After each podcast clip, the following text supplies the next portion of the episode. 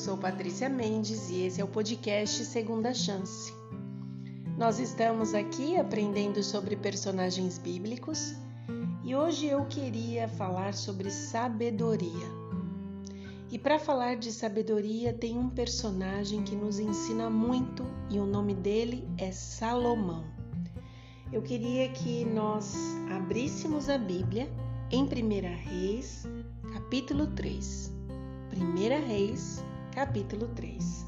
Diz o seguinte: Agora, pois, ó Senhor meu Deus, tu fizestes reinar teu servo em lugar de Davi, meu pai. Não passo de uma criança, não sei como conduzir-me. Teu servo está no meio do teu povo que elegeste, povo grande, tão numeroso que se não pode contar. Dá, pois, ao teu servo coração compreensivo para julgar a teu povo, para que prudentemente discirna entre o bem e o mal, pois quem poderia julgar a este grande povo? Salomão foi filho de Davi, com Betsaida ou Betsaída. Esta mulher foi aquela que era mulher de Urias, que Davi traiu, matou. E Deus teve misericórdia da história de Davi e Betsaida. E deu Salomão como filho, como segundo filho deste casal. E pelos motivos de Deus, entre todos os filhos de Davi, Deus escolheu Salomão. Salomão era novíssimo, era um adolescente quando se tornou rei. E esta oração que ele faz a Deus pedindo sabedoria e falando: Deus, esse povo é muito grande para mim. Eu não tenho condições se o Senhor não estiver comigo. Foi uma das orações mais especiais porque ele fez várias orações a Deus. Quando Salomão, quando você começa a estudar sobre Salomão, Salomão fez algumas coisas importantes para Deus e diante destas coisas importantes ele orou.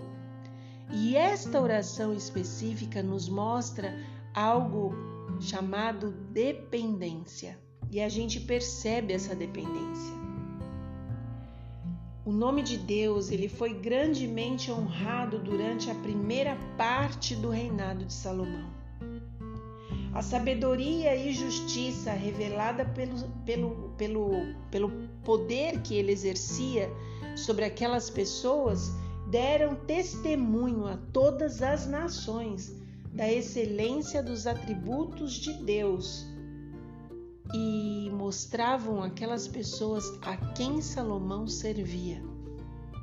Por algum tempo, por algum tempo, que a gente já aprendeu em alguns momentos aqui que o povo de Israel sempre saía é, da presença de Deus buscando outras coisas e acabavam deixando Deus de lado. Mas naquele momento, naquele primeiro momento da história de Salomão, Israel foi a luz do mundo. Ele revelou a grandeza de Deus diante de todas as maravilhas que Deus fazia através da vida de Salomão. Não era a sabedoria de Salomão que estava em evidência. O que estava em evidência era o poder de Deus sobre Salomão. Conforme os anos foram passando e a fama de Salomão foi aumentando, cada vez mais Salomão tentou honrar a Deus, acrescentando a cada instante na sua força mental e espiritual Constantemente ele tentava fazer o quê? Tentava colocar o poder de Deus através da sua comunhão com Deus, buscando a Deus e se tornando dependente de Deus, para que ele conseguisse repartir com as pessoas as bênçãos que Deus lhe dava. E eu acredito que ninguém entendia melhor que Salomão é, que o favor de Deus por ele é que fazia a diferença na vida dele. Era o favor de Deus que dava para ele posses, que dava poder, que dava sabedoria, que dava entendimento. E ele sabia que aqueles dons só foram dados por Deus, concedidos por Deus, para que Salomão pudesse dar ao mundo o conhecimento de que existia um Deus. Deus não faz nada sem propósito. Tudo tem um propósito na vida. Satanás oferece para nós coisas sem propósito.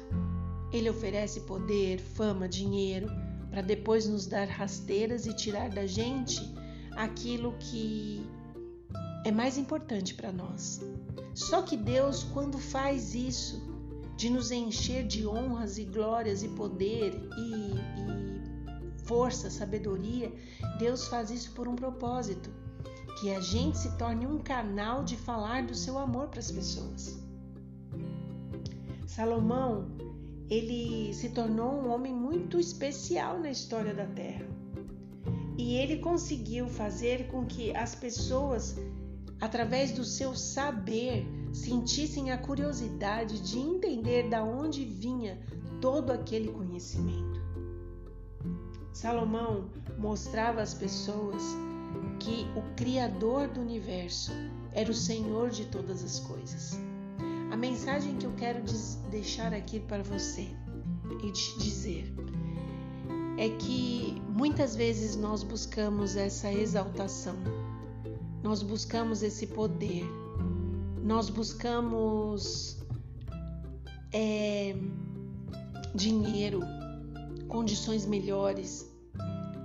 Eu acho que a pergunta, muitas vezes, que nós temos no coração, por que não conseguimos, é na verdade no objetivo daquilo que estamos tentando conseguir. Qual é o objetivo de tudo isso? Salomão nos faz pensar nisso. Ele falou para Deus que ele gostaria de ser tudo isso e conseguir todas as coisas para que as pessoas vissem Deus na sua vida. E Deus atendeu a sua oração. Assim como Salomão, quando começou a se afastar de Deus, ele também conseguiu perceber que seu povo começou a se distanciar, sofrer, as coisas começaram a ficar difíceis, porque ele começou a cada instante depender menos de Deus. E ver que Deus deixa de forma muito pontual, muito clara na sua palavra, quando é que o povo estava em ascensão e quando que eles estavam na derrocada quando que as coisas estavam ruins.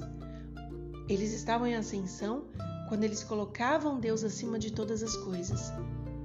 E eles começavam a cair, a se perder, quando eles se afastavam de Deus. Pense nisso. Quer pedir algo a Deus? qual é o seu propósito.